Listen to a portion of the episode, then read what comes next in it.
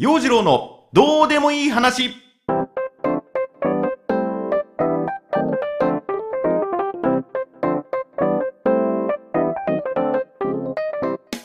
さあ今週も始まりました。陽次郎のどうでもいい話。こんばんは陽次郎です。さあ週明けの月曜日ですね。今週も頑張っていきましょう。と言いながらも収録しているのは日曜日の深夜0時を過ぎていますね。外は雨が降っています。スマホを変えただけなのに。この5年ぶり3代目のスマホを手に入れました。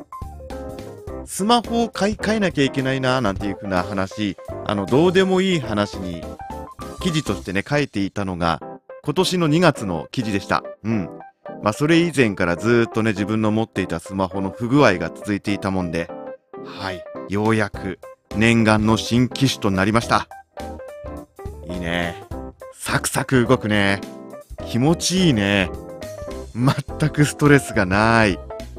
で今度はひねもすスマホをいじっている毎日。ダメだ。先週はずっと YouTube 見ていてね。今週はスマホいじっているばっかりの毎日。まあ、便利なんだけどね。面白いんだけどね。時間ばかり奪われてしまって。完全に明らかにこれスマホ廃人ですわ。でねそのスマホ屋さんにあのデータ引き継ぎますかって聞かれたんだけどもそれ断ったのね。でなぜ断ったのかというとこれを機会に、まあ、電話帳の整理とそれからゲームのアプリをね新しいスマホに入れないっていうこう僕の中でその意思表示だったわけ。でねすっごいね一時野球ゲームにハマっていて無課金ながらも自分なりに結構レベル上げていたんですが本当にねあの隙間時間があるとこの野球ゲームのアプリを開いていたもんだからダメでしょそんなんじゃ。隙間時間もっと有効に有意義なものにしないともったいないと、まあ、そう思っていたんですよ。でもやめられない。もうこのね野球ゲームが好きで好きでたまんなくって本当にこう夢中になっていた時はもう早く仕事を終わらせて早くゲームのレベルを上げたい。もううずうずしていた。もうそれぐらいなんか夢中になっていたんだよね。でえーっとねお気に入りは今年メジャーに行った元 DNA のあの筒香選手。彼を最強の選手にするためにもうガチャをしレベルを上げ鍛えに鍛え上げてね、えーもう忘れもしない。あの元号が平成から令和に変わるその瞬間うん。僕筒香選手のレベルを上げていました。もうね何してたんだろうねほんとね。でもねほんと特大ホームランを放った時はもう声上げて喜んでうわーみたいなね喜んでいたこともあったしあと残念ながらこう内野ゴロでねあの何その選手の動きも本当今すごいよねグラフィックもね。内野ゴロでもう打ち取られた時なんかも背中丸めてベンチに戻ってくれる。その姿見てもね。大丈夫だよ都合次やろ次次またチャンス回ってきた時にさみたいな感情移入して。各球団のスタープレイヤーが揃った私陽次郎のチーム。チーム名は絵文字のニコニコです。で新しいスマホにはそのチームのデータはありませんリーグ制覇も果たしたし日本一にもなりましたでも新しいスマホではもう試合はできないそうなんです僕はチーム絵文字のニコニコの監督をおりました。さようなら、チーム絵文字のニコニコ。まだ DNA のユニフォームを着ている筒香選手。いつか、いつかログインした時には、またその豪快なスイングを見せてくれ。うーん、なんだろう。この、失恋にも似た寂しさ、悲しさ。まあでもね、あの、古いスマホが現在、そのゲーム専用端末になってしまっておりますのでね、折を見て、また野球ゲームも楽しんでみたいと思います。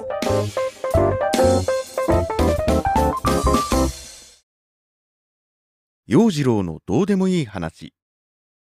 この番組は、ノートで展開中、 Writers Lab Code W のメンバー、購読者。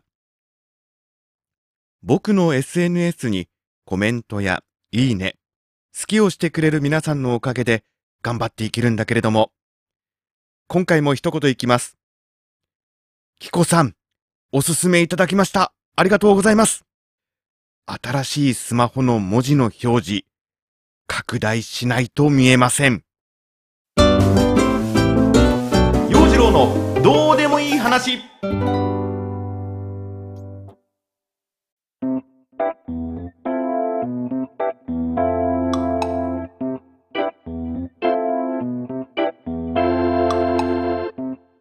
今週のコーナーは僕って何者？まあ、新しいスマホばかりいじってるんでね。診断メーカーの面白そうな診断項目を見つけては遊んでおります。まあ、自分がどんな人間であるのか、この診断メーカーを使って探っていき、納得するところは納得する。しないところはツッコミを入れるというね。どうでもいいけど気になる〇〇診断にチャレンジしていきます。では、診断メーカーのサイトをちょっと見てみましょうかね。まずこれいこうかな。あなたに適している能力。もしも一つだけ好きな能力を手に入れられるならば、あなたはこの能力を選ぶべきでしょう。診断したい名前を入れてみましょう。よう、ジロー。診断するドーン。陽次郎さんには高速移動ができるようになる能力が一番適しています。どう使う？何に使う？えー、今すぐ来てとかって言われたら、うん、行く行くって言って、すぐついちゃうみたいな、その能力、いる？ああ、もうなんか、あれだね。焼きそばパン買ってきてって言われたらすぐ買ってこれる、そういう能力なのかな？パシられてる。パシられてるよ、これ。すげえ、そこで評価してもらえるんだ。ありがてえな。ありがてえのかな？よし。では、えー、っと、これやってみようかな。これも一緒かな。転生したら最強の〇〇だった件。あなたを転生させてみました。最近流行りですからね、これ転生ものね。えー、陽次郎。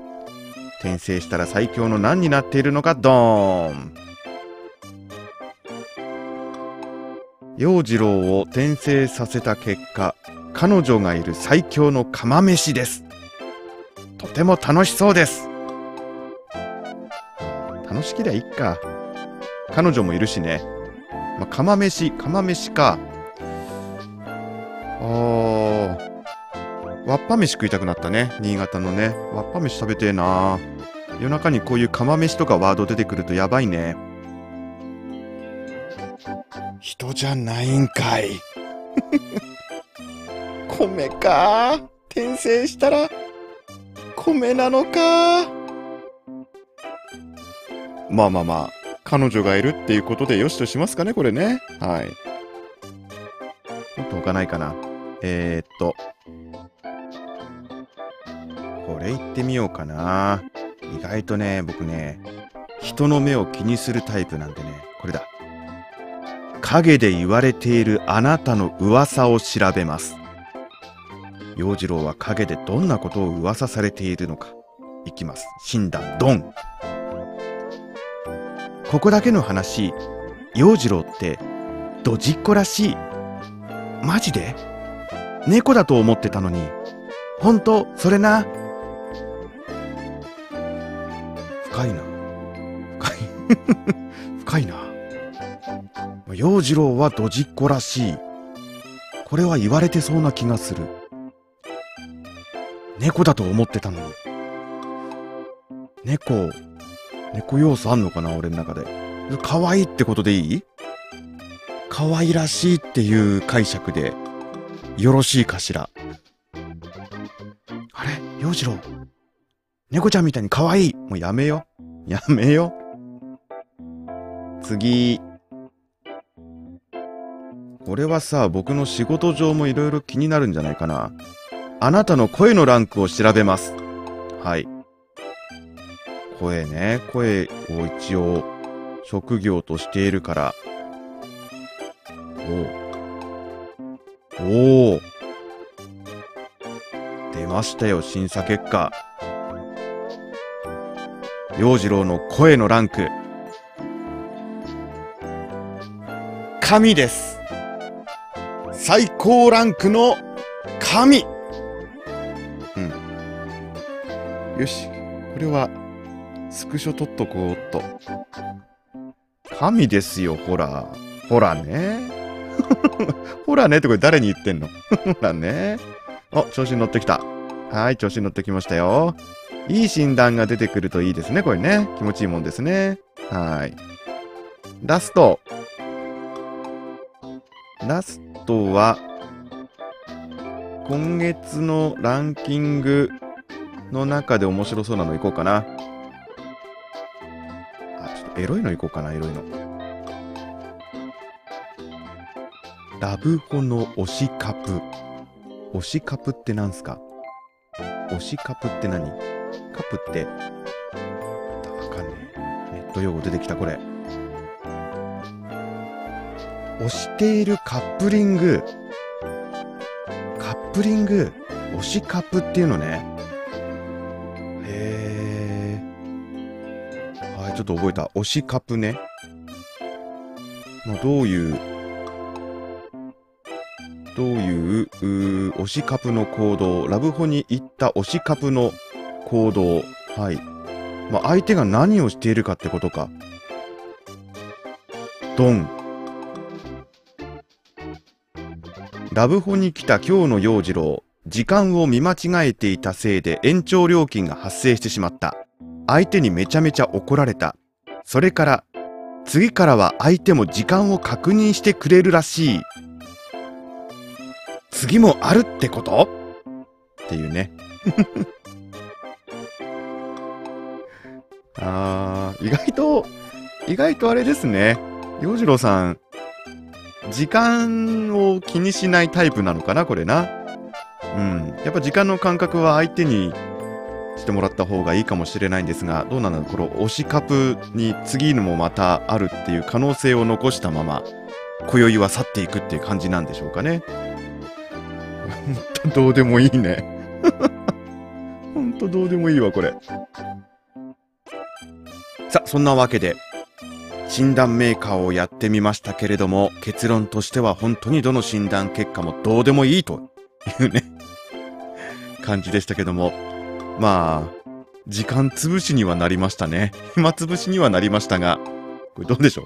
聞いてる人にとって何のメリットもない情報だよね、これね。まあ、いろいろと、あの、診断メーカーを通して、洋次郎の特性なんかが分かったと思いますのでね、あの、声は神レベルだったりとかね、えー、ちょっとそれを参考に、こう、イメージの中の洋次郎を膨らませて、楽しんでください？落としどころわかんなくなってきたな。はい。そんな形で、診断メーカーで遊んでみました。ぜひ、あなたの診断結果なんかもね、こんな結果が出ましたってのがありましたら送ってください。お待ちしています。以上、今週のコーナーは、僕って何者でした？